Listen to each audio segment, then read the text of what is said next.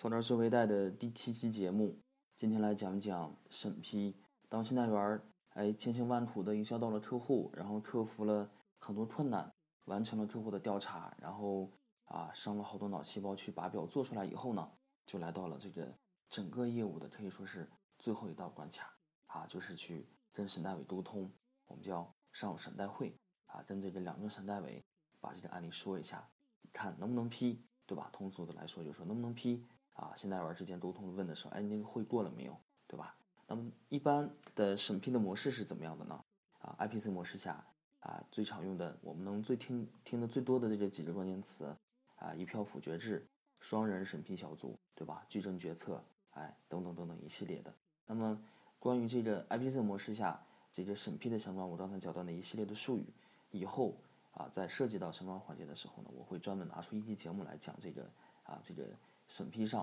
啊的一些特色，那么今天呢就是来大概讲一下这个流程，啊审批呃这块儿呢大概分为这么几个环节，就是第一呢做一下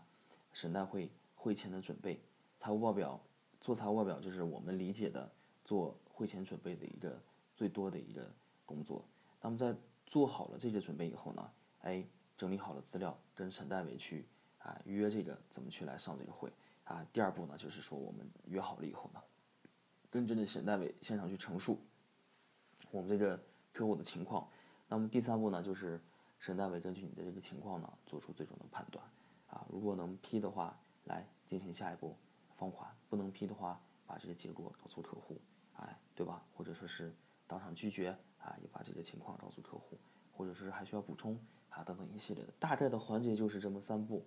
就是这三步。那么，呃，最关键的是啥？就是说，在审贷会做会前准备的时候，做财务报表那块呢，在上一期节目当中呢，啊，跟大家家做也是讲的非常详细了。那么真正重要的是哪一步呢？就是说我们在会上跟审贷会去做陈述的这个阶段。那么信贷员的陈述重要到了什么地步呢？如果说你在前期一系列的调查，说，哎，我调查的非常详细，调查的非常到位，那么通过审贷会的陈述呢，你就要把它表述出来。哎，如果说你这个表述，嗯，没有一个非常啊成体系的东西在里头啊，不是那么规整啊，表述的也是稀里糊涂的，哎，那你这个客户调查的再详细啊，茶壶里头装鸡蛋，对吧？倒不出来，就是这么个意思啊。所以说呢，陈述呢也是一个技巧性非常强的证明内容。那么在我在做未来现代玩的时候呢，陈述是有模板的，不就不知道这这个听这期节目的啊，全国各个银行、小贷公司、P to B 公司。的信贷员，你们在陈述的时候有没有一个非常诚信的模板在里头？那么我这个公司呢，啊，前人先辈总结了好多经验，那我借鉴了他们的，啊，所以说呢，一开始在上会的时候呢，我就是按照这个模板去做陈述的。那么，啊，详细的这个模板的内容呢，我已经记得不是特别清楚了，啊，后面这个呃微贷的这个审批的这个模式呢，也发生了一系列的变化。那么大概的框架呢，大概分为这么几个，我这就仔细回忆一下。第一步。啊，第一步，信贷员告诉审贷委，哎，这个贷款的大致的要素，简单陈述客户是做什么的，经营地点在哪里，申请多少钱啊，然后多长期限，贷款目的是什么，这是陈述贷款要素。第二步呢，来陈述客户的经营历史，对吧？哎，年龄多大啊？之前是做啥的？在哪儿做的？做的怎么样？后来做哪儿了？现在这个啊做的这个生意啊，是到这儿的时候说的是客户的经营历史。第三步呢，说的是经营现状，啊，客户的现在的经营规模，啊，在哪儿租的店儿，啊，然后大概是是一个什么的啊样的一个情况，啊，这是经营现状。第四步呢，就是它的经营模式，啊，如果是批发零售行业呢，它从哪儿进货，客户群体是谁，对吧？它当中的费用成本，啊，简单的简述一下。那么第五步呢，哎，就是按照这个，啊，啊，如果说是在第一步的时候，在客介绍客户。经营历史的时候呢，会把客户的家庭情况也介绍进去。如果说是第一步在介绍客户经营历史的时候没有谈到他的家庭信息的话，在第五步的时候呢，啊，就谈这个家庭信息，啊，妻子是做什么的，对吧？家在哪里？房子是不是自己的？平房还是楼房？有没有车呀？对吧？这些细节方面的问题都要跟审代委去沟通到。那么在当这些陈述完以后呢，就进入到了最关键的一个环节，跟审代委去沟通财务报表上的一系列的信息，交叉检验是怎么做的。那么大概的流程呢，就是这么一二三四五六，对吧？大家回忆一下。在上会陈述的时候呢，按照这个模板去跟沈代伟沟通的话，条理是非常非常清晰的。那么新手信贷员最常犯的一个错误是什么？陈述的时候没有要点，东一句西一句。那么其实作为信贷员来说的话，可能觉得这个不是问题，就是说我东扯一句西西扯一句，我觉得他之间是有内在联系的。但是如果换位思考一下，你是沈代伟的话，面对一个完全陌生的客户，他不知道你的逻辑是怎么样的，他也不知道你的倾向的角度是怎么样的，对吧？东一句西一句，啊，你这个客户本来不错，你这儿东扯一句西扯一句，啊，这个客户在。沈代伟的眼里头呢是非常杂乱的这么一个状态啊，很难聚集出来。除非说你这客户情况实在是太好了啊，根本就没有缺点啊，有抵押，老客户，对吧？贷的也不多，目的也良好啊，那这儿还不错。其他方面的话，但一般这儿的客户能有几个？所以说呢，审信贷员的陈述的一个质量呢，直接决定了客户能不能批，批多批少，对吧？那么在这个陈述完以后呢，这就是沈代伟。在你陈述了一部分内容以后呢，他，也要翻过头来去问你一些问题，或者说等你陈述完了以后呢，专门啊挑几个点来问。那么这个时候呢，那这个时候呢，又不可避免的想到另一个问题，就是呃，信贷员最困惑的时候，这也是我在做业务的时候呢，对我这个冲击最大的，就是我最困惑、最烦恼的，就是说如何去处理和沈代伟之间的关系上。那么，比如说，现代文觉得自己调查的非常详细了，而沈代伟觉得，对，还得重新去再去调查，对吧？啊，那个时候，啊，那个有一个段子就讲这个现代文上会，那么当中有一句我印象非常深刻，就是说最怕听到的一句话就是再去核实，对吧？啊，一个新手现代员在刚开始做案例的时候呢，去核实两三遍、三四遍，做三四回财务报表都是非常，啊，非常常见的啊这么一些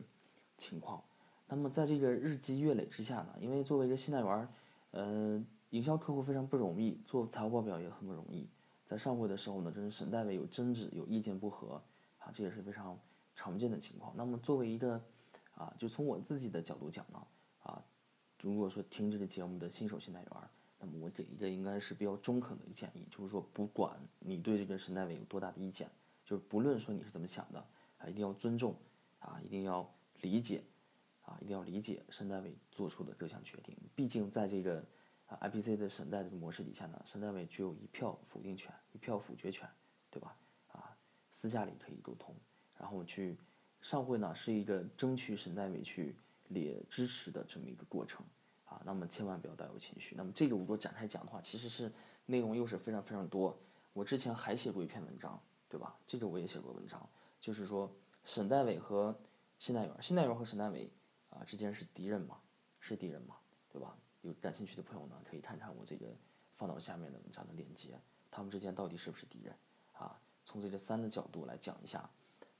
信贷员怎么去理解沈代伟这个岗位角色，怎么去处理二者之间的关系？那么，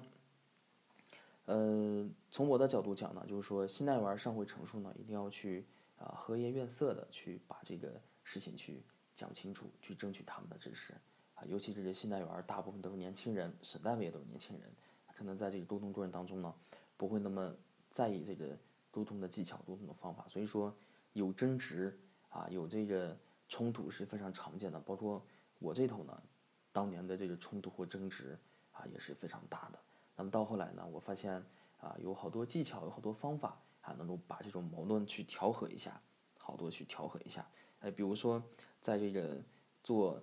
这笔案例之前呢，可能是有的信贷员觉得说，我调查这客户这么辛苦，哎，我调查完毕了，你又说不能做，或者说我调查这么详尽了，哎，你还去问我其他的问题，那么类似这样具体的困惑，如何去避免呢？那么某一个案例在调查之前呢，其实可以完全去征求一下沈代伟的意见。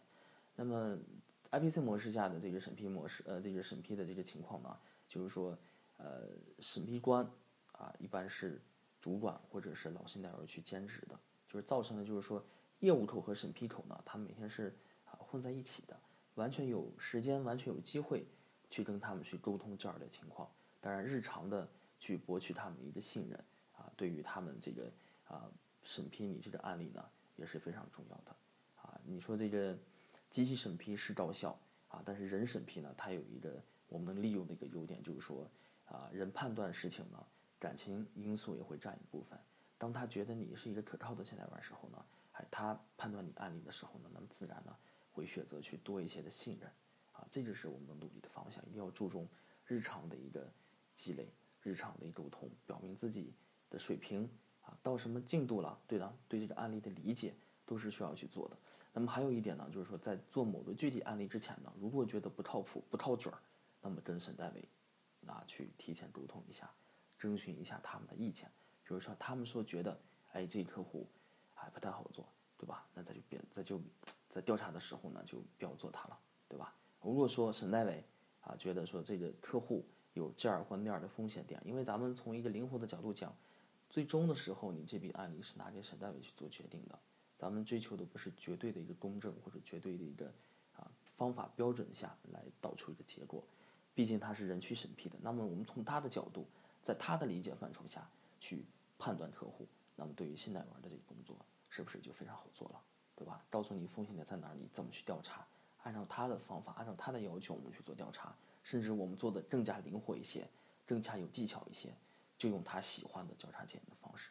这些。刚才我最近一两分钟讲的这些呢，都是工作经验，都是工作的技巧，都是我这头吃了好多亏以后呢，得出了一个如何能把工作做得更加顺利的这么一个经验总结。啊，可能就是说，啊，我讲这个草招学微贷，大家会问说这个啊，一个新贷员讲的微贷和这个管理咨询公司讲的微贷有什么区别呢？我讲的都是实战的经验，保证大家听了以后呢，首先是感同身受的，然后我所讲到的这些技巧方法。拿去是些能用的，比这些管理咨询讲到的一些假大空，对吧？看起来啊绝对正确，用的时候呢，发现根本就操作不了啊。他们是形而上的东西，那么我讲的是具体的方法和技巧啊。拿这些东西用啊，拿这些我犯过的错误，大家有见解。那么我成功的经验呢，大家也要吸取，对吧？啊，拿去用的话，应该是非常好过的。那么现在有人呢，应该是成长是非常快的。那么今天讲的这个审批呢？呃，因为是从信贷员的角度去讲这个风险管理，啊，审批就是风险管理的一个过程，所以说讲的不会特别多，因为咱们面对的客户群体，面对的这个节目的受众群体是信贷员儿，啊，讲的是从信贷员角度做的这些工作，所以说呢不会讲特别多。然后文内的这个文章，尤其讲这信贷员和审批端的关系呢，大家可以着重去看一下，细细品味，然后。呃，一个信贷员要有内外协调的能力，对外呢能协调了客户，对内呢能协调了这个审批人员，那么后后面还有这个放款的人员，都能协调了。一个优秀的信贷员呢，啊，不一定说调查能力啊多么的强，营销能力多么强，那么他一定是啊一个协调能力非常强的这么一个人，啊，那么今天的内容呢就到这里，然后呢，呃，讲到这一期呢应该是第七期节目了，已经讲到了这个审批这一块儿。那么再往后面一期或者两期呢，内容会啊更加的细化，讲的会更加的细，也会有更多具体的例子。然后希望就是听节目的朋友呢，能跟我一起啊，咱们有这些感兴趣的问题呢，能和我随时在草根兄家的后台留言跟我交流，对吧？我会及时解决大家的困惑，咱们一起交流，咱们共同进步。谢谢大家。